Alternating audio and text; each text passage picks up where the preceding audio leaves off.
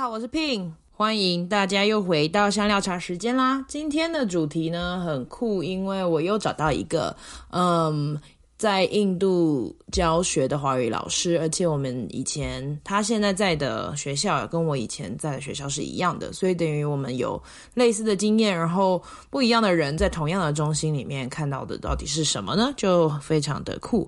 嗯，Clement 他从替代役的时候就在菲律宾里面。呃，做华语教学的工作，然后后来呢，又到了法国，然后还在印度待了一段时间。可是因为疫情的关系呢，他就在台湾远距教学。然后呢，他甚至在十四天检疫的时间，还继续在上远距的课。我真的很佩服老师。然后我们这一次，呃，我觉得很特别的是，我们聊得很开心。然后我们聊到一些呃文化的冲击啊，教学面啊，或者是我们怎么看印度。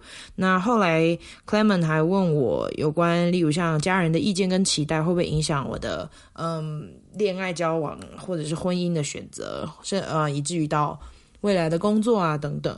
然后一路走来的心路历程，我们在讨论我们的压力是什么，身为华语老师的未来是什么，那呃怎么样去面对每一个人不同的想法，然后去平衡当中的选择，嗯。我们最后的结论还是觉得逐梦踏实，嗯，希望大家听得开心喽。那我们就开始吧。欢迎收听香料茶时间，我是黄平。在这个播客中，我会跟大家聊聊少数议题和个人经历，跟我一起喝杯香料奶茶吧。好。欢迎回到香料茶时间，我是黄平。在黄金五秒的时候，我要再提醒听众可以追踪我们，然后给新评论，因为我们在 Podcast 上面我都很久没有看到大家的评论了，所以有机会的话，请上去 Apple Podcast，然后给我们一个新。不是只一个星，但是应该就给很多星，然后自然给星啦，然后我给我一点评论。你也可以在脸书跟 IG 上面都可以追踪我们，然后最重要就是可以继续收听我们这一集哦。今天呢，我邀请到一个，我说，呃，我今天在开开始之前，我就跟我家人分享说啊，我今天就要访问一个半个陌生人，因为好像曾经也是同事，可是呢，当我已经离开这个职位的时候，他又加进来，然后我们其实真的就只有两面之缘之类，然后刚刚聊了一下，就只有。好像两年前、三年前的见见面一下，然后我这次邀请他，他就说我应该怎么介绍他呢？他就说，嗯，很难一言以蔽之，所以他就用 hashtag 带出了他的主题。例如像他在他是高雄人啊，他在印度工作过，他是华语教学的老师，他在海外工作跟求学过，然后还有可能我们等一下还可以谈谈他的外语的经历。让我们欢迎 Clement。嗨，大家好，我是 Clement，耶，克雷蒙，克雷蒙，克雷蒙，对，太好了，拍拍手。克 Clement 的名字很特别，因为我刚刚还跟他讨论一下，就是我自己也学过一些外文嘛，所以我一开始看到这个名字，嗯、第一次的时候是在法文里面，所以我就以为你学了法文，可是你后来跟我说是他在英文、西文、法文、德文中间都可以互换这个名字，就是都成立，是吗？对，其实我一早，嗯、我最早最早的英文名字叫 Allen，就是 A L L E N。OK，其实我是翻了一本就是家里的一本英文名字的书，参考书。那可能是我以前伯父啊，还是我姑姑、爸爸他们的留下来的。那沿用了一阵子，到了不知道什么时候，开始觉得 Allen 很怂，菜市场名，我真的觉得不太行，我就开始从 A 开始翻嘛，从 A 到 Z 开始翻。后来翻到 C 的时候。我看到 Clement 这个字，嗯，就是自然而然的对他有一个好感，而且书写写书写体起来写起来蛮蛮蛮好写的，对，那自然有好感，然后看到他的发音，然后还有意思，然后就觉得啊，那就选这个吧。那时候还是用英文，对，那后来我才发现，后来才了解到，原来除了英文，它的德文、呃西文还有法语都可以用，对对，他的名字意思是什么？像我英我中文的名字皓是皓月嘛，那呃皓这个皓这个字可以说是皓月皓齿，所以它是白洁净的意思。嗯、对，然后诚是诚实，然后 Clement 它拉丁文还是用我不知道它的语它的字源是起自于拉丁文还是什么之类的。嗯，嗯，Clement 有点是明智睿智的的意思。哦，但是我就觉得我不是要取这个字代表我是怎么样子的人啊，我是说就是。呃，好这个字，就是我觉得它有一种那个叫什么啊，有重叠的感觉。OK，或者说你可以说它在同一个领域上好像类一类意思类似这样，OK，就有点像茅塞顿开的感觉。对，就觉得这个字很很适合我，念起来也好听。然后我就不知道说，哎，其实后来发现，其实 Clement 这个字好像也很少人用，然后用起来觉得，哎、哦，用起来蛮开心的，非常的典雅。对，我觉得有高级的感觉。不用了，不用这样子，常常态一般就好。我没有要不要这样子，很可怕，会有压力。我们刚刚聊了你的名字啊，我在想说，听众应该对你还蛮陌生的，那就是想说，先从你的背景开始，嗯、你要不要跟我们介绍一下你大概是什么样的背景？好啊，背景我觉得跟大家都一样很普通，像黄平是高雄，刚好是高雄，我后来才知道你是高雄人。耶，对，那在左营嘛，我刚好是在凤山，所以我是高雄人，不知道。听众一定有有有些人是来自高雄，嗯、那其实我也很普通嘛，求学从国小、国中、高中，那因为知道自己不适合二类的那些科目，我选了一类的、嗯、一类组嘛，然后大学念外文系这样子，然后一路从毕业当兵一直到现在，那其实我后来才发现说，原来我毕业一直到现在，除了当兵前那一快十个月就是待役等待当兵那段日期，其他时间几乎都。发现都哎，自己都其实很少真正的长期长居在台湾，对，那会觉得蛮意外的。比如说后来才发有些重大的节日，比如说我在去年这个时候才发现，哎，我好久没有在台湾过年了。没想到去年才是我第一次，好就几年来第一次在台湾这样过年，这样对，感触挺深的。所以你的意思说，你所以你大学念完之后你就出国当兵了，是吗？大大学毕业之后，但我毕业之前，我最后一个学期，我就是去交换嘛。Oh. 交换完之后，oh. 我大概等了十个月，因为我们的替代海外替代有时候要等他的役期，他的入伍的时间比较特别，所以我等了十个月之后才去才入伍。当然是先去成功岭，对，然后训练完之后才才外派这样子。嗯，嗯那哎，你的替代役是种类是什么？然后你去哪里？我那时候我申请的是华语教学专场替代，那透过侨委会去菲律宾。Oh, OK，对对对，然后就在一个学校里面教。对，也是华校，那是菲律宾华校。OK，对啊，所以那也算是第一个华教的工作嘛？对你来讲，如果比较正式来说是，是因为之前前面可能都是类似家教啦，或者是一些自工型的工作。嗯，对对对，哎呀，然后你替代役是一年。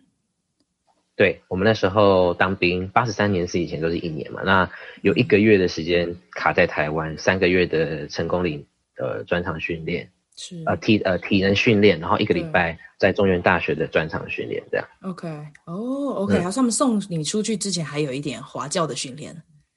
对对，有点像是行前培训啊，oh. 比如说大概知道一下菲律宾当地的一些人文史地的东西，这样。对，啊，然后接下来就是你当完兵之后回到台湾，就直接去印度吗？还是中间还有别的事情？其实有一段机缘的关系让我去的法国。那因为我去法国刚好在语言学校就学了一年的，在一一学年的法语这样子。嗯，对。然后我当然学完之后。又某因为某些机缘，我又回了印度。对，这样机缘这个部分可以私下聊。然后呢，后来就我就某个机缘下找到了印度的工作，其实还蛮有趣的。那时候就是滑脸滑脸书嘛，你看看看，哎，高师大有个就是类似一个工作坊，两个华语讲师来在高师大分享。嗯、那我就私讯还有建寄的电子邮件问了这两两位老师。是，那刚好一间学校的。那有一间学校老师跟我说，刚好近期会开学这样子。嗯，那我那时候后来就记得是谁吗？我们认识，我认识吗？应 该可以，等下再跟你讲。可以私下跟你讲。OK，好。对对对。然后就就因为这样子，所以我就就哎，那我就可以回台湾准备面试，这样、嗯、一些资本的啦。对对对。那后来我就很顺利的过去了。无缝接轨耶。其实到无缝也算是，可是我我必须你必须接受，因为我其实我在回去之前我完全没有，我本来我本来签证好像到九月十月吧，我还延一个月，他好像是特别给学生签证的人一种弹性空间吧，是，是大概还有一年一个月的时间让你缓冲，所以其实我还申请了那个，我还那时候还没有买买回程机票，我那时候还在法还在国外，我是等到确定知道这个工作机会之后，我才突然说好，那我就回去台湾，所以其实。这个无缝接轨也不是真的无缝，就是很自然的形成。那所以你是什么时候到达印度的？在二零一七的八月初。哦，那真的耶，我们所以我从、嗯、对没有重叠到，我二零一六离开的。二零一六，对啊，就大概一年嘛，中间有一段时间。嗯，我其实是六月底回台湾，但是七月我就在准备这些面试、这些行政啊、签证什么的。比如说那时候我护照好像也过期，也嗯，快要过期了，因为我们当兵的的一期的校期大概只有两几个，应该两两三年吧，还是一年.我忘记了。哦，那是特别的护照对，对不对？因为他知道你还没当当完兵，所以他护照不会一次给你类似十年之类的那一种。了解哦，怕你卷卷着护照然后逃走这样。对啊。对，就是出境潜逃。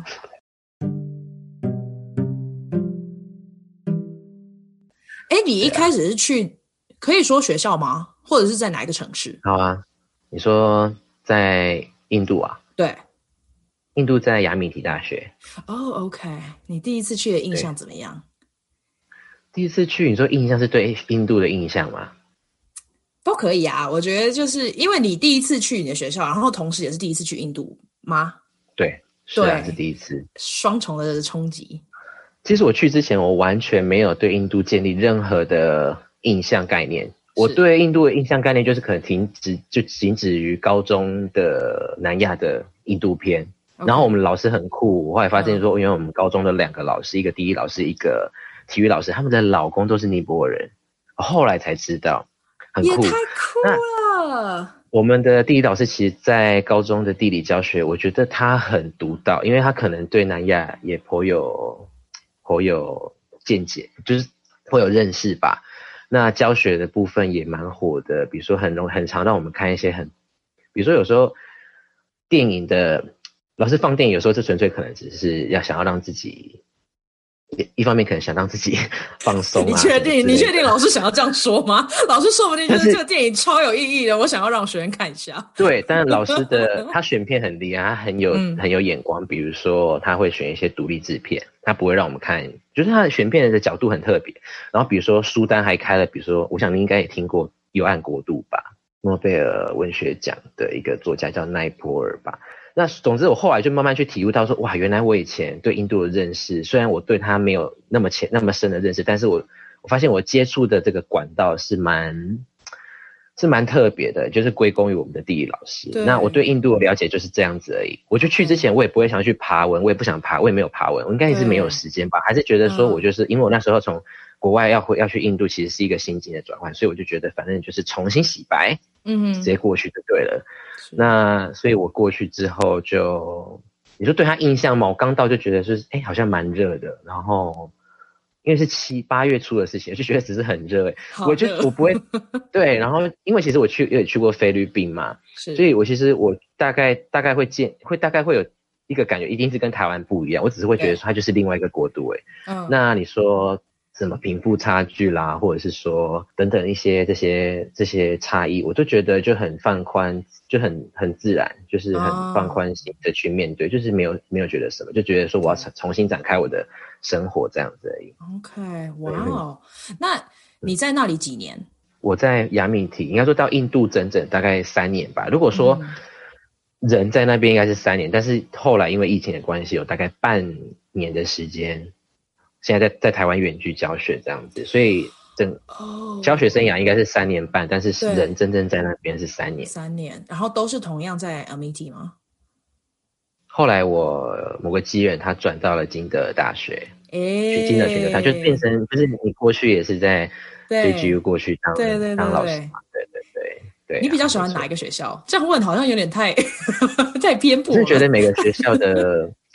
应该说，如果说两个学校可以选，如果真的只能选，那我可能会觉得这句其实不错。但其实每个学校的它的，你要你要纵观它的，比如说它的一些，比如说地理位置啊，是，嗯，像雅米提，它的最好就是它是诺卫星城市，它要往返德里市区很方便，捷运啊，然后购物什么的。那当然，如果说以比如说住宿的品质啦，整体的比如说用餐环境什么，那当然是。JGU 对，所以当然这个就很难说一定是哪个比较好。我我个人是真的这么觉得。好，你个人是真的很官方的觉得。没有，我是说两个一定要选择的话，如果两个一定要选择，我会觉得因为这区的住宿品质真的比较，因为我其实，在亚米，我刚到印度的前一学期，好像那一学期好像身体状况还好，嗯，后来我才发现，一学期过后，我的身体慢慢会出现一些问题啦。你是说拉肚子那一类的吗？这是很，这好像是大家都会遇到拉肚子或者是呕吐。嗯、那我后来发现，我有得得过一次荨麻疹，然后还有类似荨麻疹，就有一天晚上睡觉的时候就开始抓痒嘛，就觉得没什么，可能是问题。后来发现，后来发现我醒来的时候才发现，我越我抓不停，然后抓过的地方就是就是会自然而然很像那，对，很像那个火柴盒这样一刷过去，然后就啪。对，我得过一次，但是不在印度，很可怕。不在印度哈，对，在哪里？我在印度还活得蛮好的，在台湾。可是那时候我荨麻疹是因为我进入了一个很有很脏、很有灰尘的地下室，我们在打扫，啊、然后所以我就全就是腿跟手臂全部肿起来，这样。对，我就瞬间人体的那个免疫系统反应可能就。被激发了这样，对，然后还有类似晕眩症，你有没有得过啊？有啊，没有，呃，这是得得吗？晕眩症，我自己是睡眠不足跟压力大的时候会晕眩，但是你说晕眩症是不是看吧？一年大概两次，是不是盯盯着，就是眼睛盯着某一个点，然后你会发现这个东西开始同心圆的旋转。就我整个整个头脑就是在旋啊，就对啊，就像整个房间都在转，不是只有一个东西，是我的整个视野全部都在转，然后我就必须要就是这样子，对啊，对啊，就是这样子。我是躺着看着天花板，嗯，而且都会起不来。对啊，对啊。就然后就是，如果我是站着的话，我可能就要马上趴下，或者是要坐在地板上，要不然如果没有走到床的话，他们这个学名好像那种眩晕。眩晕不是晕眩哦，会就但是是晕眩的感觉、哦、没有错，但是它的病名是，是呃眩晕对。哦，所以你很多次吗？很多次，很多次，很多次没有，就是不知道怎么突然有一种感觉，可能我躺着在发呆，可能我平常都没有感觉，但是我突然可能躺着发呆的时候，我才发现说，哎，奇怪，怎么那个东西？因为我是盯着定点的时候，发现哎，是。那个天就天花板的那个电风扇好像开始会有那种类似同心圆，很像你有时候看那个。天文的那个星星，对对对对，那种圆形的感觉。我说奇怪，怎么了？我怎么会得这种症？是不是我大脑还是我的内部类似那种撕裂人，可能什么东西跑进我的身体里面，然后开始产生这种。后来才发现，大家聊天的时候才发现，哎，大家都会。哦，所以很多人都有，好像就是有些人也有的。然后后来我才发现，我好像原本我对敏感身体的过敏体质没有那么明显，后来才发现我突然对猫毛过敏。哦、oh，OK。对，但是我不知道现在回台湾有没有好一点呢？嗯、但是因为可能也没碰到猫，哎，可是你在印度住宿的时候也没有碰到猫吧？就我有一次去 Nancy 家啊，oh. 然后我那时候就狂打喷嚏，我真的以为我是洗完澡出来可能感冒着凉了，后来发现我打到已经一个一个一个程度，我发现哎，怎么周遭的人好像都没有什么反应，是大家很体谅我嘛？对，后才发现说。我后来才发现，后后来那时候还不知道自己是对猫毛过敏。我后来又去 Stacy 家，然后去他家之后，嗯、他们家也是有猫。是。那继续打。对，然后我隔天睡觉起来，我发现我眼睛是肿的，就是这个整个眼、哦、眼睛圈。对。对，然后后来他们看到我眼睛那么肿之后，才说他们才猜到说，哎，会不会真的是猫毛过敏？然后所以他们在我睡的那个地方就开始都就是大概过，比如说过十五分钟、三十分钟，都会帮我用吸尘器。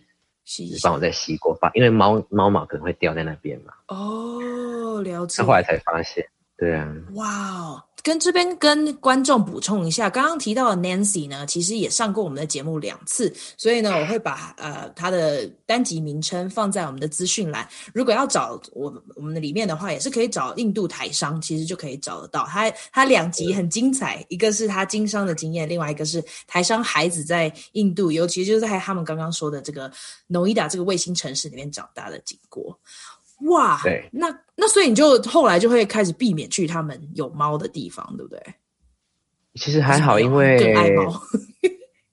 不，就是我不会不会讨厌猫，也不会特别喜欢猫，就是一般。那只是去他们家，最主要是去找他们，并不是为了猫而去。那其实就自己小心一点而已，因为其实你不可能永远逃避避免这样子的东西的，这样子的事情发生嘛。对啊。所以身体上面是一个反应，那还有没有别的生活上面遇到了比较不同，然后有很印象深刻的故事？嗯，印度嘛，其实印度的旅游经验倒是，其实真的超多的，这经验当然很多。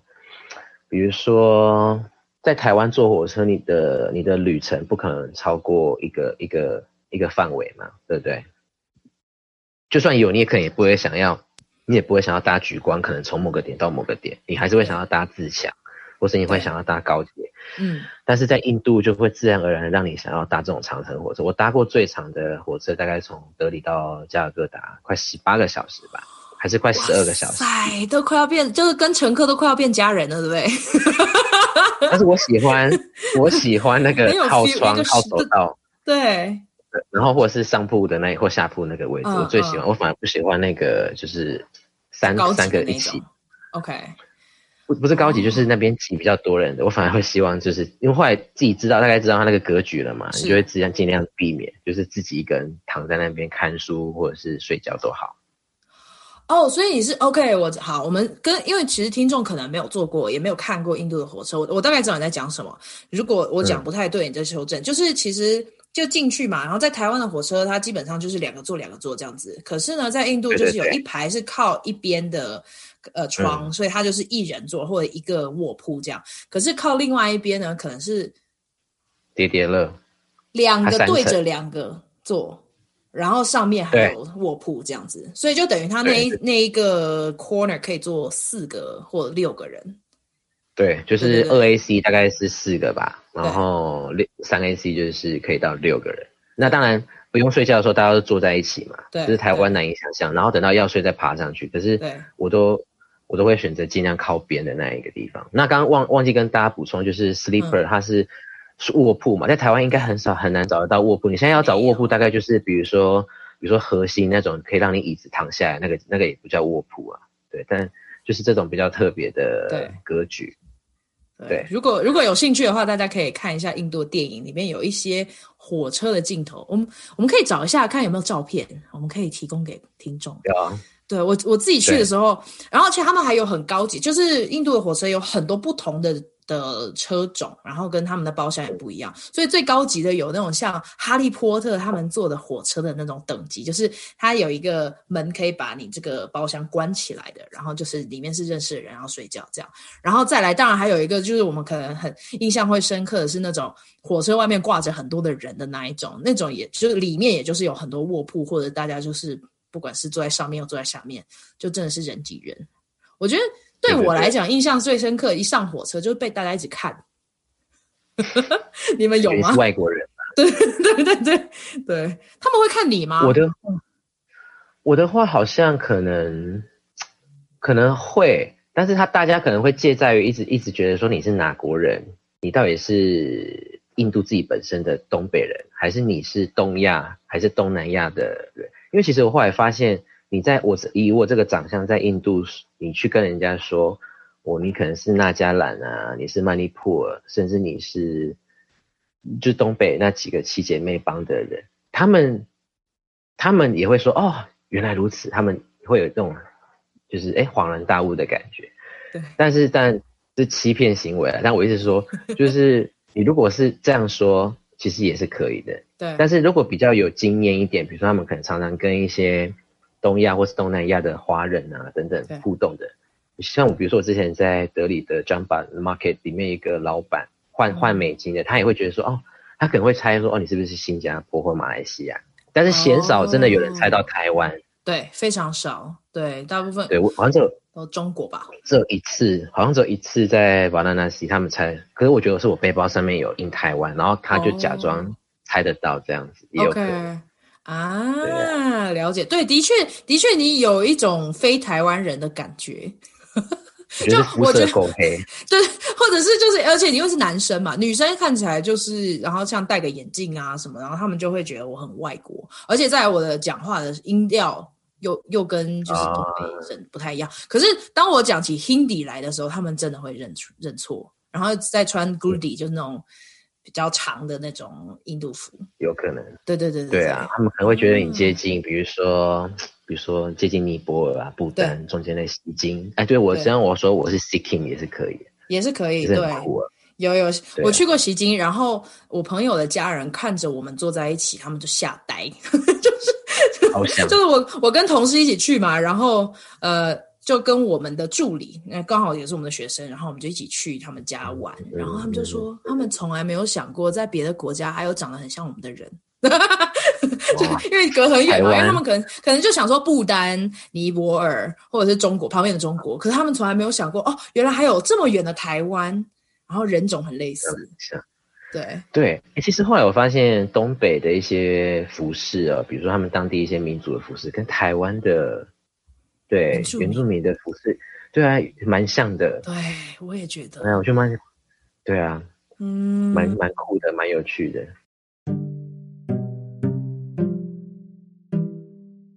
你在旅游当中，你印象最深刻，或者你最喜欢的地方是哪里？我其实整个玩，如果说不要讲城市，我最喜欢的方是拉加斯坦，因为拉加斯坦它是怎么讲？它算是个沙漠，比较近沙漠的地方嘛。那这个很难。这个是一对我来讲，嗯，有种独特的感，有一种很特别的感觉。对我拉加斯坦，我蛮我是我最喜欢，而且其实拉加斯坦我去的地方也蛮多，比如说杰萨梅啊、比卡内啊、乌德普尔、杰德普尔、杰普，然后还有哪里啊？比如说普什卡。还有哪里呀、啊？大概类似就是这些地方，蓝色城市、黄金城市，然后粉红，就各种颜色的城市都去一次。各种颜色的城市，普洱系列的啦。对对啊，对啊，是我最喜欢的。哦、对我只有去过斋普尔，然后像什么乌代普尔还没有，但是都看照片，所以哦，还是蛮想去的。然后刚刚呃，Clement 讲的就是这个 Rajasthan 是在德里下面的这个邦，然后它很多沙漠嘛，然后它也有很多城市里面有那种。古堡类的，像什么穆戈尔王朝里面的，那我们刚刚提到的几个城市，他们很著名的就是他们的城市都以一个颜色为主题。然后斋普尔是是粉红吗？对，好像是。然后乌代普尔是蓝色的，对不对？乌代普尔好像是蓝白色，就德普尔还是蓝色。OK OK OK，对，对，所以我就觉得啊，那几个城市真的很酷炫。所以如果听众有兴趣的话，可以搜寻一下他们的照片，就会就会觉得，我觉得那个是很不一样的印度，因为我们想到的可能就是一些贫民窟啊，或者是呃，就泰姬玛哈林就这样而已。但是其实这几个城市会颠覆我对于印度的想法。然后再来就刚刚讲的，像东北也是，那个是完全另外一种风情哎、欸。是啊，人种，然后 整个桃花源，对 对，茶园，对，对啊，就整连他们的食物，因为其实，在德里它很酷，它大概每一年会办一个叫做 North East Festival，嗯，那东北节，那其实我去了，我几乎二零一七、二零一七那一年我还不知道，二零一八、二零一九都去两次，对，因为二零二零好像是因为疫情嘛，那时候已经在台湾了，嗯、所以两年我都去。那我后来也是在二零一。二零一七、二零一八那一年认识了，比如说东北的音乐啦，然后还有包含一一一一组他们的来来自南加兰的女子团体叫做 Tezel Sister。那后来才发现说，原来这个团体在我的一些东北学生或是东北的同事来说，他们是很很知名的。那当然，这个团体也不是只在印度有名，他们也曾赴海外，比如说发表一些呃，就是演唱啊之类的。那 YouTube 也找得到，如果大家有兴趣的话，你可以去找一下。我们就请我以为 Clement 给我名字，然后我们就放在资讯栏。好啊，对对，我也曾经在二零一八那一年遇到，嗯、呃，二零一八、二零一九那一年，应该二零一八吧，因为他们刚好去觅食嘛，因为那音乐节其实音乐跟食物是结合的，那刚好他们去觅食的时候就遇到撞见他们，就跟他们有合照，还蛮开心的。然后东北的食物真的跟台湾的食物蛮像的，所以你在那边如果喝到类似笋子汤啊那种，你会很感动。然后饭呢也很是就超开心的。嗯、对，我不知道为什么，就是东北他们可能是因为接近中国边疆，就还有不丹，就是他们可能受到中华文化融合影响，就是像他们茶也不一定是喝奶茶，嗯、他们就是喝一般的，像我们在台湾或者在中国的那种中式的茶，要泡好茶叶啊，然后不加奶不加糖的那一种，然后汤汤水水的也比较多，羹啊或者是面食。嗯。对，可是跟、嗯、跟我对在北印度就是，我觉得吃到现在，当然我就知道就要吃 roti 啊，然后要吃那个 naan 啊，然后配点豆子，就是那种咖喱类的东西。可是我觉得吃到就是像西藏式的、像东北式的食物，这还是有种啊，我们的灵魂受到 温暖的感觉。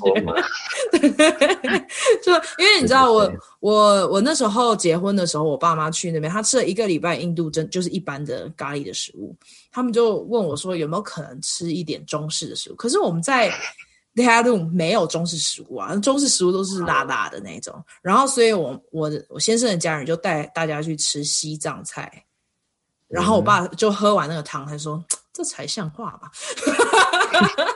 那你是说 家人到印度找你啊？因为那时候有结婚的啊，所以他们要参加。对对，我们就办喜宴。对啊，所以要要出席。但我想也可能就是他们可能就那一次去了，就这样了。我我不觉得他们会再去。我妈去了三次，因为她前面我前面两年她都去找我，然后我们一起玩了一下。对对对，但是我爸跟我弟就比较。说就是在印度待了三年，哈，怎么说？我觉得女生好像心态会比较，也不能这样讲性别啦，但是我觉得好像妈妈比较愿意尝试哈。我觉得妈妈应该爱爱女儿爱很大，谢谢妈妈，跟妈妈说一下谢谢。然后对了，我妈比较她比较愿意去尝试新的东西，然后她吃辣嘛，嗯、我爸不吃辣。所以我妈跟我去学餐吃了咖喱，她说这个我可以耶，就是哎，蛮开心的，她可以吃到辣辣的咖喱这样。哦，但我觉得我本来有想过说要不要带我妈去过去一次印度，可是我我觉得好像不太行，因为我觉得之前如果带她几次旅游的经验，我觉得印度可能对我来讲挑战也太大了，对他挑战，但对我来讲也是，哦、对，因为我觉得那我很辛苦，我可能没有没有办法认真认真的放心认真的玩，那我觉得好吧，就还是算了。哦，其实可以找 Nancy 带啊，Shout out to Nancy。但就没有真的玩到，但是对啦，就是但是我还是比较希望可以带他真正的去体验，因为如果 Nancy 一定会很很保护他嘛，专车啊这些等等之类的，然后住的地方一定也会比较小心。啊、但我还是希望他可以真的玩到，对，由他儿子亲自带，让他去体验一些比较可怕的东西。OK，哦，有哎，其实我那时候就已经都问好了路线，然后也已经去过的地方，我才带我妈再去一次。就太极马哈林我已经去过了，所以我可以带她去一次。然后我去过的超市，我知道我才带她去一次，这样就对对 对，我也是比较保守牌的，我不希望就第一次带父母出去玩，然后结果就卡在半路，然后不知道怎么回家。对啊。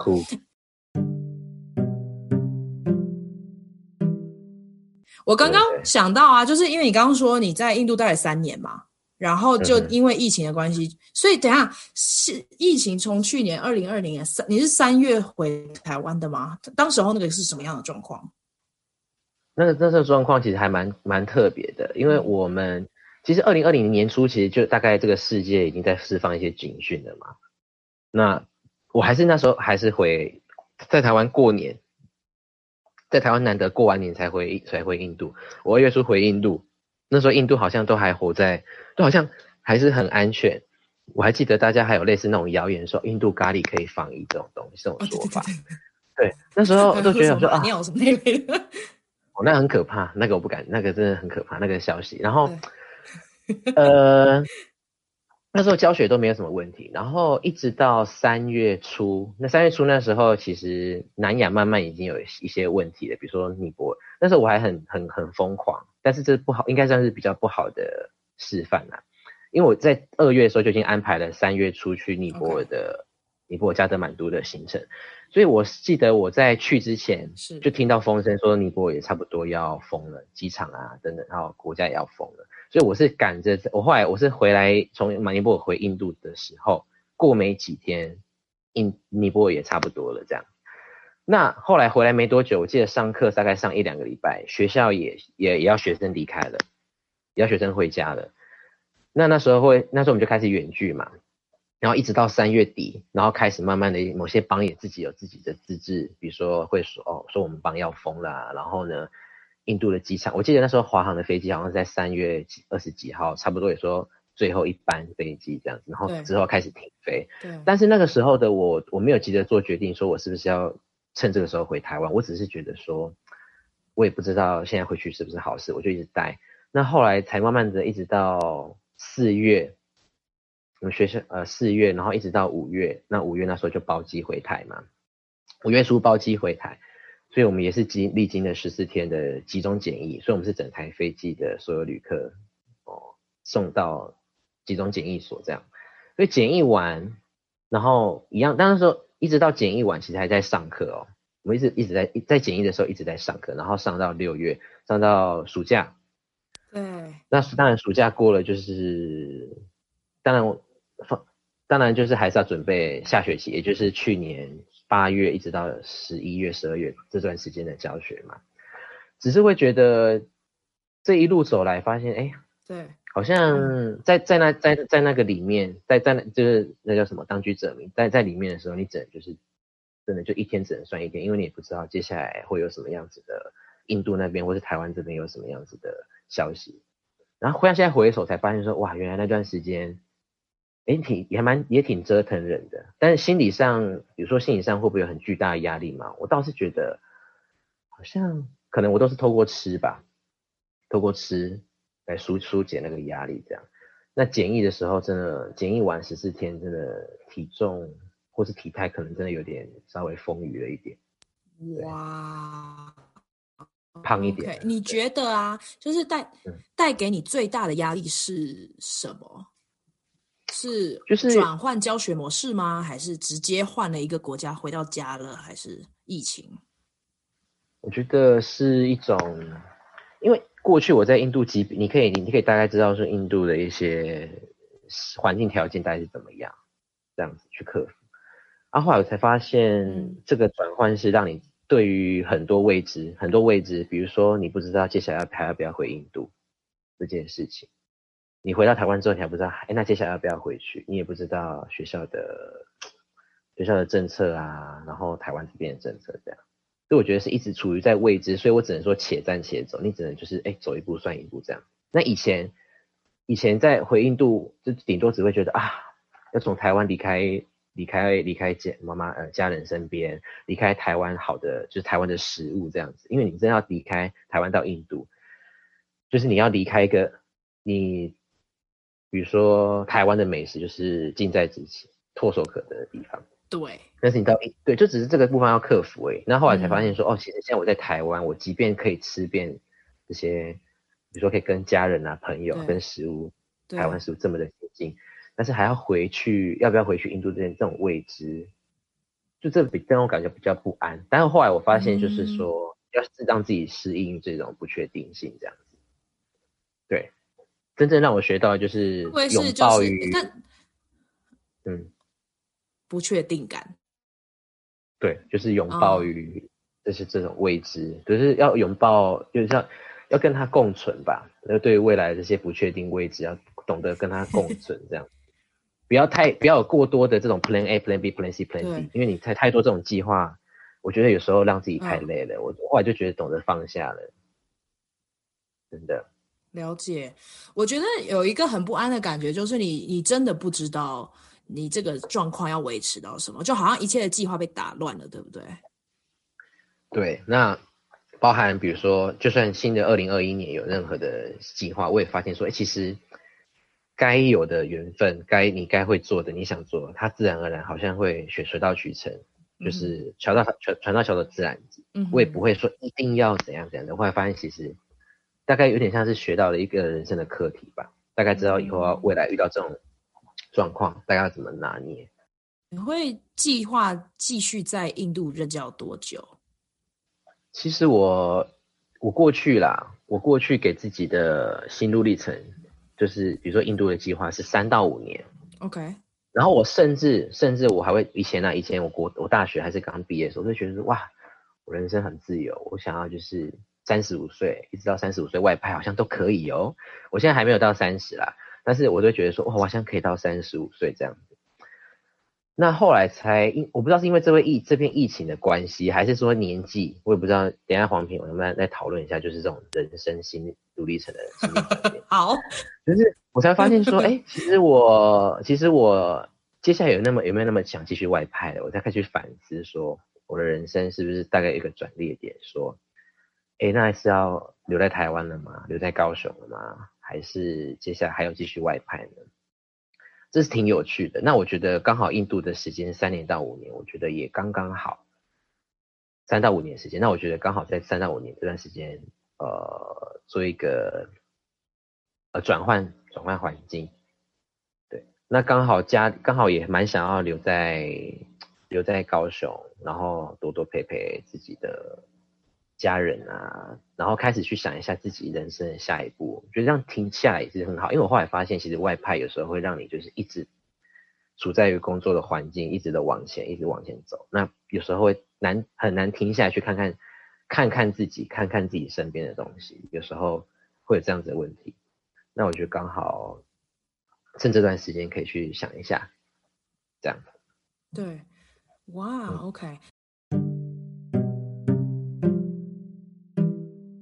一题就是最后的总结，说有没有什么别的想说的？但是我想说，你在这一段时间调试心情，我不知道你有没有还有别的想要再加入，就是调试心情的这一题。要不然我们就进入下一题。嗯，调试心情这一题。哎，我有个问题啦，哦、我突然想起来，嗯、可以问吗？好，就是你有想过你会继续当华语老师吗？还是你离开印度，然后你就会想说，看看要不要做别的工作？其实我觉得。因为华语教学这个专这个这个这条路，我其实在大学大二大三的时候就开始想，因为我虽然是念外文系嘛，但是我们学校有有对外华语教学学程。其实我那时候就一直在想培养这这走这条路的第二专长。那我觉得未来我并不排斥说，可能当做我的兼职或兴趣也好，业余也好，兼职也好，我觉得不会因为因为离开印度，所以说哎华语教学这条路就就就 say goodbye，不会这样。对，那如果说我以后我继续走，或不不论是我继续走华语教学这条路，还是说我走走别的路，但是我觉得华语教学这一条路都还都不会因为这样子，然后就就离开我。对，这是我目前为止我觉得、我告诉自己的。Yeah，对啊。哦、oh,，OK。哎呀，好啊。那还有什么别的想要跟我们分享的吗？我现在我想要问就是。你只要，然后你刚刚说到最后一题嘛，那最后一题其实我觉得是黄平跟我们的彼彼此的交流，就比如说你过去应该人生也会遇到一些像人生转捩点，嗯，对，或者是说你自己在面临一些人生抉择的时候，不管是自己另一半，还有你的跟你原生家庭，是不是？那想听听黄平，哎，你哎有点像变成我是主持人了，想听听黄平，就是 没问题啊，人生转捩点过去。像你很年龄，你可能会稍微保保留，你不想讲，那你就大概可以讲问题。OK，那这样你可以告诉我，你大概你的人生转捩点，大概什么时候遇到什么坎站，好，遇到一个人生的岔路这样。嗯，我很感谢你问我这个问题，因为其实没有来宾会问问我这么深入的问题。但我想一下，就是其实我大学是直就直接念完，然后就去念研究所了。然后因为我在大四的时候，我就决定要。念华语教学，因为我想要在国外工作。我以前大学的时候也是念外文的，哦、可是我出国交换一年之后，我就发现我的外文再怎么念啊，都不会赢过外国人。那倒不如就把我的母语当成一个工具好了。所以我就很保守的就去考了研究所。对啊，然后因为你知道外语、嗯、外语转华语其实是有一些保障名额，因为我以前是读高师大的，所以我就是没有跟他们一起用考，我是用好像是推甄还是什么东西申请啦。我不太确定他们那时候的，嗯、然后就去念了，然后念了两年半之后毕业。其实我觉得那个转捩点很大，就是我找了半年的工作找不到。那时候是刚好是十二月嘛，然后那时候就是学期中，嗯、学年都是八、嗯、八九月到你知道六月嘛，所以那时候我、嗯、呃六个月是基本上是没什么薪水的，我就兼职可能三个学校，然后一个学校可能就一个礼拜两个小时那样子，然后可能要骑个四十分钟的机车到，可能是到。嗯，男子啊，或者是到旗津，高雄的旗津，或者是就是到什么呃高雄市的另外一个地方，这样。我是我是基督徒嘛，所以我就跟上帝祷告说，你不能这样子啊！你看，你让我进入一个研究所，那那现在没有工作，我是要怎样？我是要在家里住多久？我是认真的那一个学期都没有拿到薪水，因为你知道很多学校是到暑假前才结案嘛。他是案子的，所以我的薪水全部都是六月底才拿到，七月初拿到那样子。然后我就会觉得，这人生这个工作的状态，怎么感觉好像每个人工作都要说要有经验，可是我都没有任何经验，都没有任何一个学校愿意给我一个第一次经验的。然后，所以，所以我其实跟你一样，就是我也是看到印度的，因为其实暑假会有很多那个外派华师的公告。我是每一个都申请了，我大概申请至少有一百个，就是从我毕业一直到找到印度工作，每一个我只要看到我都申请。然后 印度那是我是认真的，我那时候也在跟上帝讲说，好啦，印度的都已经暑假快要结束了，印度是最后一个啦，已经七月底了嘛，七月底，然后八月基本上差不多，然后就九月要出就是开学了。我说那就这样咯。可是我觉得就是印度给我一个很大的冲击，也是一个很大的开启，就让我在那里教了三年，让我有一个经验，也让我学到我很喜欢教学。嗯，可是我在印度的大学里面有看到，如果我们是外派的讲师啊，我们永远在学校里面没有一个真正稳定的地位。嗯哼，所以我那时候就觉得说我。还是应该要念到博士，因为我一看看台湾的环境来讲，如果没有博士，不可能进到大学的校园里面当正职的教授，或者是教呃，不管是职员或怎么样。我就想说，但是因为念博士其实一直都在我的计划里面，但我从来没有想过说，哦，是印度在这个教职里面让我想一定要去念的。我本来想说，哦，天哪，我都已经不这么爱念书，然后结果还去念了个研究所，然后还全部都是在你知道教职里面。就以前我小时候看着我爸妈当老师，我真的是认真的自己说，我觉得什么工作都可以，但是我不想要当老师。可是走回那条路，对。然后那个时候也开始享受，我觉得在印度的教职经验让我很享受，有寒暑假的时间，让我可以去跟别人合作啊，做研究啊，演讲啊。然后真的我自己做研究，诶，就我自己发问卷给学生，然后我自己去发表然后会什么，然后就发现其实可能学术的路我也可以走下去。对，然后呃。有可能有些人知道，就是我的先生是印度人嘛，然后他因为我的关系，他就去台湾念了硕士，所以我们他第一年我们是远距，然后我们中间就结婚了，然后到第二年念硕士班的时候，我刚好也就是也也就是搬回呃新就台湾，但是我不住新，我不是新主人，所以我就是搬去新主跟他住。那那个时候我是当国小的英文老师。然后那个时候，我有一个很大的发现，就是因为你知道长代嘛，长期代理，因为前面的那个老师他是育婴假，是产假跟育婴假，所以代理老师也在学校里面没有一个稳定的地位啊。因为一年之后老师就要回来被取代了嘛。然后我的同事，我其实跟同事处得很好，然后我也觉得我的工作没有那么糟，可是我真的不太喜欢小朋友。对不起啊，这个全天下的小朋友，我真的对不起大家。就是我可以跟大家玩的很开心，对不对？大家就开心。可是我真的很不喜。呃，我教一到四年级。哇，教那么哇，你的范围好广哦。对，一二一三四年级，对，所以就是低年级跟中年级。我比较喜欢的是高中啊。那个国小，oh. 因为其实我之前在菲律宾，我带的是五六年级哦。其实我也觉得他们刚好切在那个青春期之前的那个灰色地带，所以可能一二三四还单还算是单纯。但是我至于我有没有喜不喜欢一到四年，就像你有没有那么喜欢小孩子，嗯、我可能喜欢小孩子，可能是上小学之前的那一种样子啊。Oh. 啊，上小学之后的，可能我不一定能够真的真的喜欢，所以我也会我就会反思说，到底我我喜欢小孩子是喜有条件式的喜欢，还是还是能不能当成志业，对不对？就是对啊，对对对，我，我觉得我觉得一个礼拜带他们一次可以，可以玩玩游戏，所以我可以当开心的保姆或带那种营队什么的。可是真的要教他们，我觉得我那一年不是很开心。嗯，我不是一个很拘小节的人，所可是你知道，小学生就是每一件事情要切很碎。哦，而且父母亲现在现在也越来越越复杂，现在父母亲在后面都盯着你啊。对。然后就，然后我再来就是我没有受过教程的训练，所以我其实什么教育心理学啊，然后教育发展什么那些，我是全部是没有的。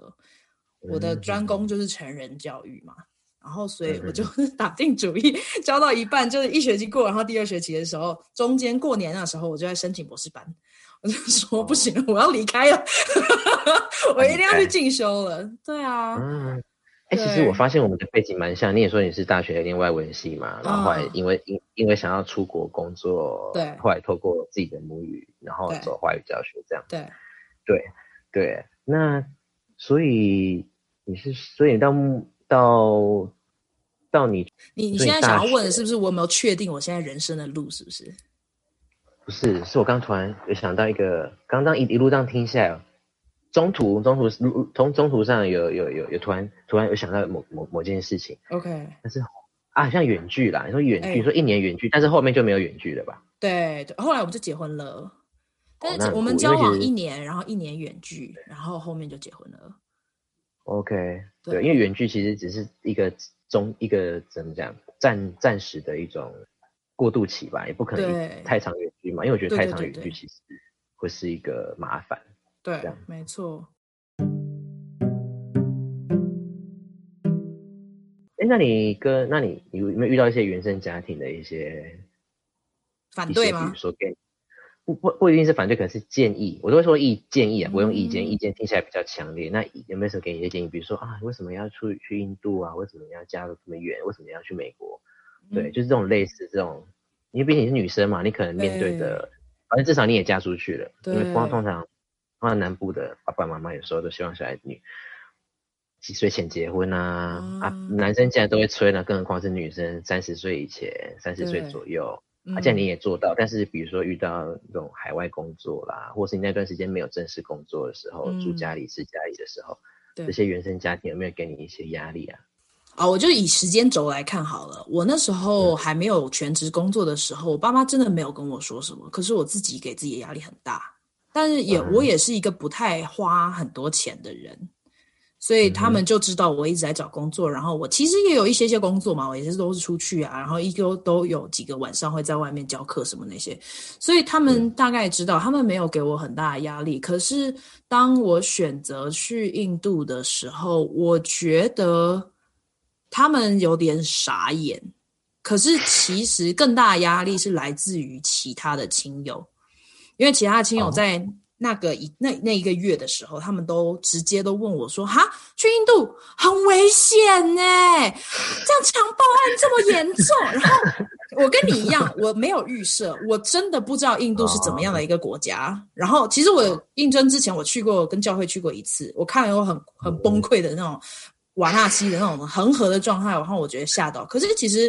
我觉我自己冥冥当中，我就觉得，嗯，可能上帝没有让我拉肚子，说不定也是给我开一条出路。你知道，我真的是没有在印度吃东西，然后拉过肚子这样子，就、哦、就是肠胃很好，就就 OK，然后吃东西也 OK，然后就。嗯我我觉得我自己还是有点傲气，我觉得我要在印度呃找到自己，或者是挑战自己的极限。然后如果人家不会说 Hindi，我就叫他学 Hindi，然后我就可以跟当地人过很类似的生活那样子。所以我爸妈还好，他们当然担心。当我因为其实我是签一个学期之后，然后我再签成一年的，他们以为我本来就要去三个月，殊不知那其实就是一个教育部的那种。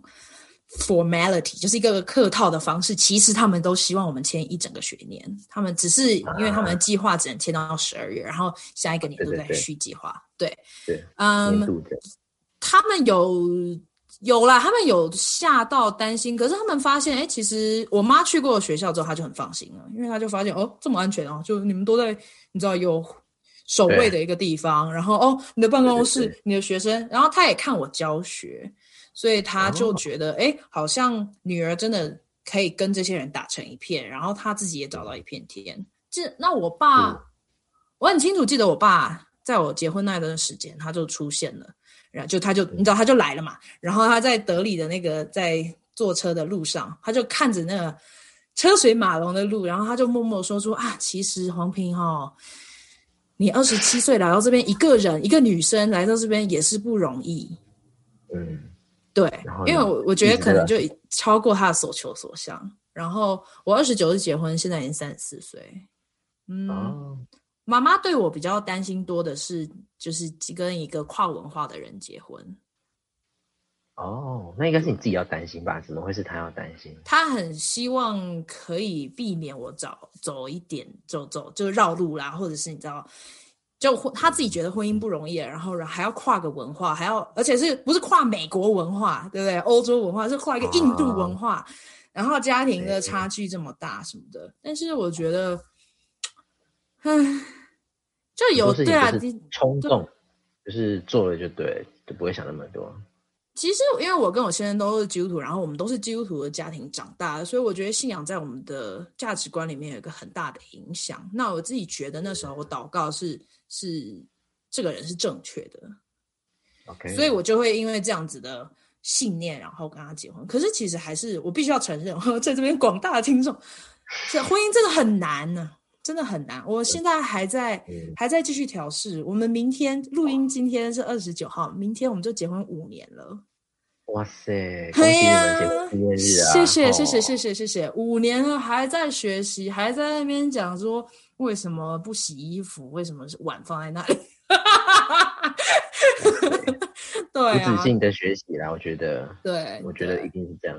哎，有个题外话，你刚刚说申请一百、嗯，是印度一百多个职缺，还是说？哦，没有没有，全部全台湾海全台就是全海外这样外派国家一百多个职缺啊。其实还包括我本来在硕二那时候还没有毕业之前就已经开始在申请，因为我就是有很多人会建议说，我们先休学一年，然后之后再回来把论文写完，可是就都没有上，因为那个时候、哦、如果外派就可以累积经验嘛，所以就等于我们毕业之前是有有工作经验的这样子，所以我都申请了。对，全部都是华语教学。哇塞，一百多个，那等于那一块这算黑暗黑暗时期哎，就是心里那一个关要过。非常对，然后其实还有华语中心。OK，华语中心也很多个我都投了，但是就我也去试教了一两个，但是就没有上的，就唉，很难呢。对，嗯，其实刚讲那个印度外派的例子，因为我那么时间应该够哈。没关系啊，我们可以延长一点。好，那个。我我因为我奶奶啊，我们家里的人其实第一个，我妈妈她比较不会怎去，不会给我太多的，不会太左右我。我一路以来大概都是我自己做决定，但是奶奶当然奶奶会比较希望，希望我啊，比如说可以在在，比如说不要离高雄太远啊，不要离台不要离开台湾，我，比如说等等等之类的，或者是类似这种她梦想中的军公教啊、军警校这种类似的东西。但我一路以来都是蛮，因为我自己也想这么做，我自己也想这么做。那一方面，我也是想要证明给可能给他看，说，哎，其实你虽然可能不希，不不太不会希望我照着你的希望走，那，但是我想证明给你看，哎，我做得到啊。一方面，我也是想要让他看，说，哎，你越想要我照着呃往往这边走，但是我偏偏要走另外一个方向给你看，有点类似反骨，但是一我一方面也是在自我实现啦。对，那很很印象很深刻的是，比如说我连我去我连我要申请海外替代役这件事情也是一样，我没有跟家里人讲说我要我要去海外当兵，我说因为我那是网那时候在那时候在那时候用线上申请的嘛，我跟阿公讲说阿公我这个需要跑一趟去公所，因为那时候人不在台湾，那我阿公去跑了一趟，哦那个单子印下来哦菲律宾，然后阿公才知道我要去菲律宾，然后我觉得哇会不会。会不会吓到他？然后还有去印度也是，我那时候刚从国外回台湾嘛，我妈说你你需要一台摩托车，因为我那台摩托、嗯、另外一台摩托车就是先寄寄到台北给我妹骑啊，你在高雄没有车啊？妈说我给你给你给你一笔钱，让你去，那你去那你在台湾可以买一台高雄可以买一台摩托车。然后那那时候其实我已经偷偷在申请印度的学了，对，那我就跟他说阿公你阿妈你不要用了，嘿呀省钱。不是啊。不用这样，我是说，阿妈，你先不要急，我先看看工作接下来怎样。如果有需要，我再跟你说。Oh, OK。然后呢，最后最后一次回去的时候，我姑小姑姑就跟我讲说，哎、欸，那个你再两个礼拜就要去印度了，你还跟阿妈讲了没？我说，哎、欸，对哈，有点晚了。然后，对，然后那时候阿妈叫我准备那个布置给她，她可能想说可以钱转给我，让我去买摩托车。然后最后一次回去的时候，阿妈说，啊，我在厨房，阿妈就说，哎、欸，布置竟然没有带啊。要去印度，呃，不，不是、啊，有有没有带？我要把钱转给我说，阿妈，那个我要去印度了。他有没有当场 吓傻？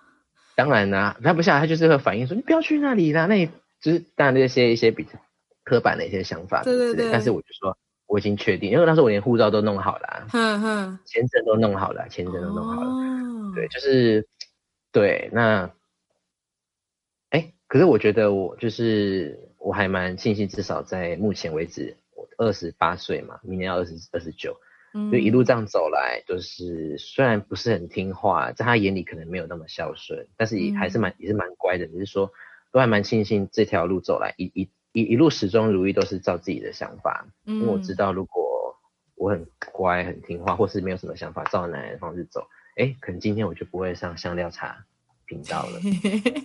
对啊，对我我觉得就是可能有一些听众他们是对外派华师这些是有兴趣的。嗯，我觉得最终一定，尤其我们是亚洲的家庭，很多的家庭的压力、舆论的压力会影响我们做决定。可是，就还是一句老话，我们的人生呀，还是要自己过。嗯，别人一定会出自好意。的，或者是以他们的定见来跟我们说这件事情怎么样怎么样，可是决定的是我们。然后就例如像我妈妈一定会跟我说啊，嫁印度先生哦，这样很很难调试。然后，可是我当我做做了决定，我也需要认清这是我要承担的后，也不是后果，对，啊、对不对？就这是我一一辈子的婚姻，那我我要自己去承担的。所以我也、啊、我其实有写一封蛮长的信去跟他们讨论这件事情。然后，呃。嗯我我觉得相对来讲，我爸妈比较开明一点，然后他们现在其实蛮开心我在美国。我跟因为我跟先生就是有一个共同的语言，然后第三国也压力没有那么大，这样，所以，对啊。但是我觉得人不一定有同样的优先顺序。如果例如像 Claymo，你可能是自我实现是第一位，可是有一些人他们可能会觉得，哦，我永远都不要把。家庭放在第二位，他们家庭可能是第一位，那这个也没有问题啊，嗯、就是一个选择。我相信选择家庭还是会有很大的收获，或者你在当中其实还是得到很大的满足跟喜乐的时候。可是如果我们选择要在外派，或者是要去走这条比较少人走 的 less traveled road，就是就是我们会有不同的经历，然后。我可能不会把我的焦点一直放在那个比较后悔的部分，就后悔说没有陪陪爸妈，或者是后悔说啊，就过年都没有回家过。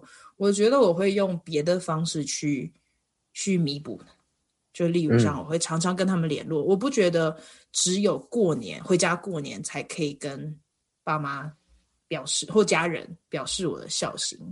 对，一年有三百六十五天嘛？对对对对，所以可是可是其实我有特别做一些事情，就是因为我知道我接下来要出国，我特别每一个礼拜都去。嗯、呃，那时候我在高雄的时候，每一个礼拜都去爷爷奶奶家陪他们，带个午餐去给他们吃啊，聊聊天什么的。因为我知道，可能之后申请出去外面就不一定会碰到他们了。对，我现在也是哎，我几乎我现在几乎就是尽尽量看一个可不可以一个礼拜就回去老家一次看爷爷奶奶，然后虽然爷爷奶奶应该是奶奶啦，当然都会持续放送固定的，就是放送一样同样的内容嘛，他期许期待这些东西，但是我还是 一避免不如就是每个礼拜回去听让他讲，然后他讲到就是哎，好像孙子也没有什么动静哎，对，就是他但他不管他怎么讲，孙子还是照样，那我觉得没。就是让让他习惯成自然，然后也让自己不要可以去逃避，因为我觉得逃避不会解决问题。那回去看他们，就当做是一种陪伴吧，哎，也也是不错的事情，对啊。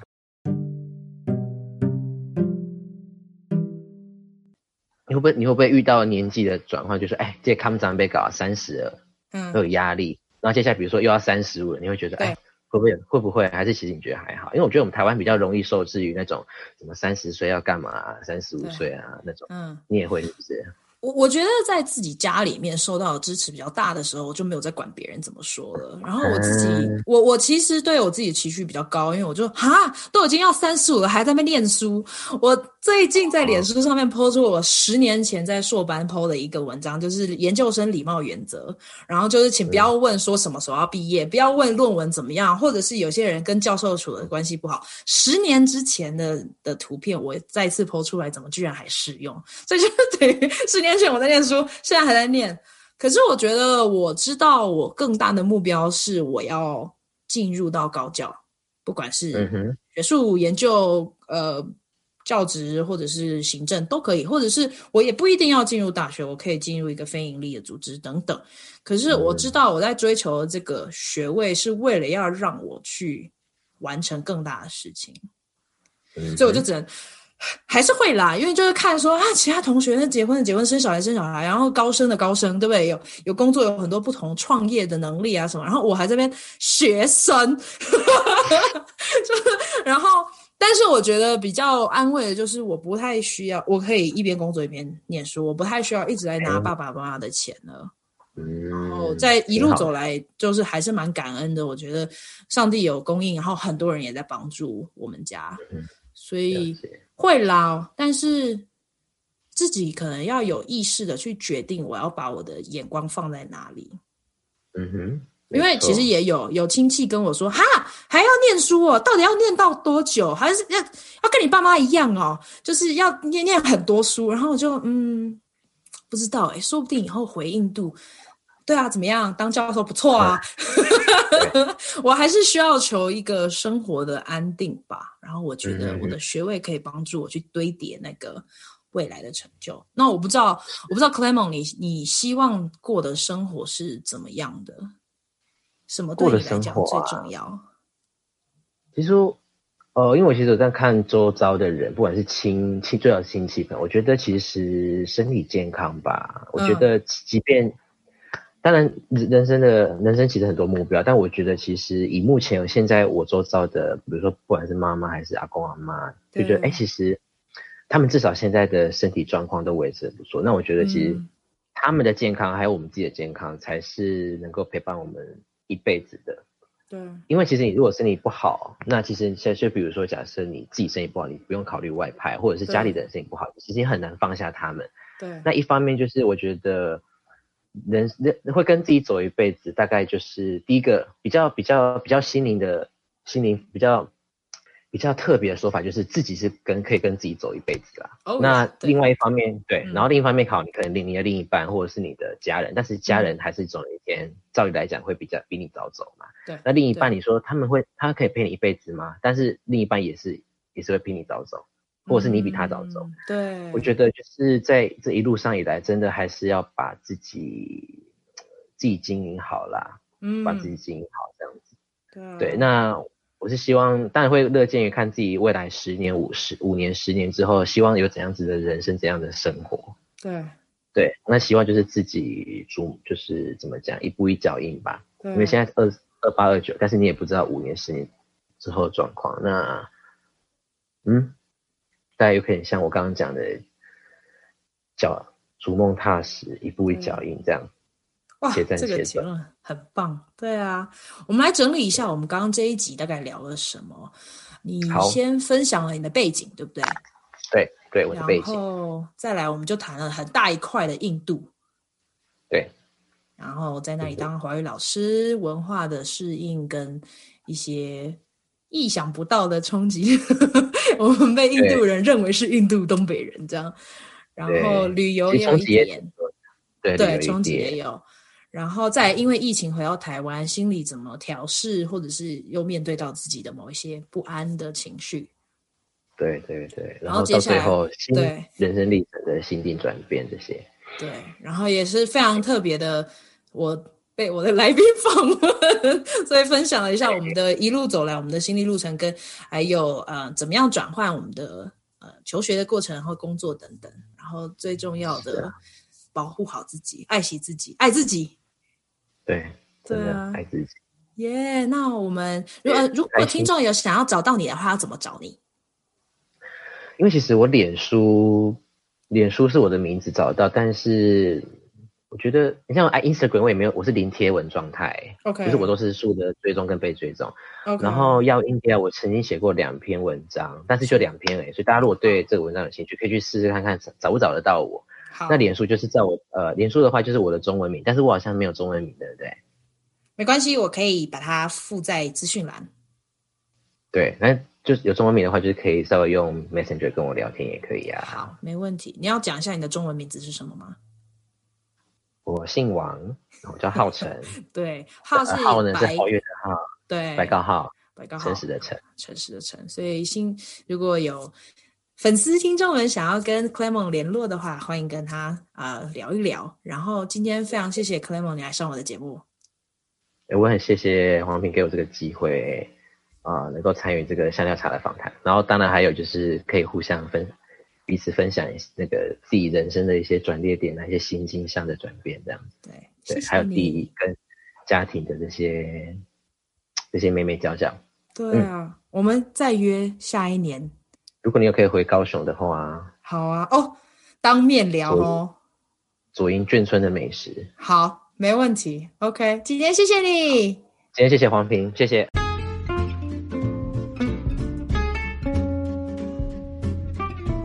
谢谢收听香料茶时间。如果你觉得有人会喜欢这一集，别忘了分享给他们。你也可以在脸书跟 IG 上面追踪我们。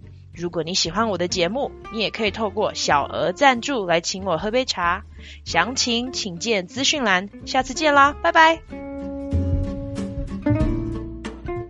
差不多了，在我们开始之前有没有什么问题？嗯，应该没有，就是顺其自然吧。有时候太太 过那个。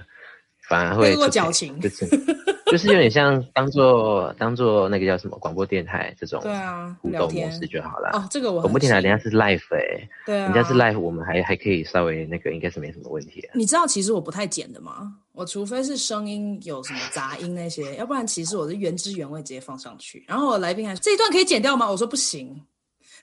所以等下我要小心啊！没有啦，但是就如果真的，例如像是牵涉到隐私，或者是真的不太适合的，我还是会剪。但是那种卡词啊，哦、或者在那边思考、啊，还好啦。对对对对对，其实还好，那比较自然啊，不然那个太过完完完美，我觉得很奇怪。对，那我们就开始喽。好，等一下，我想上厕所。好。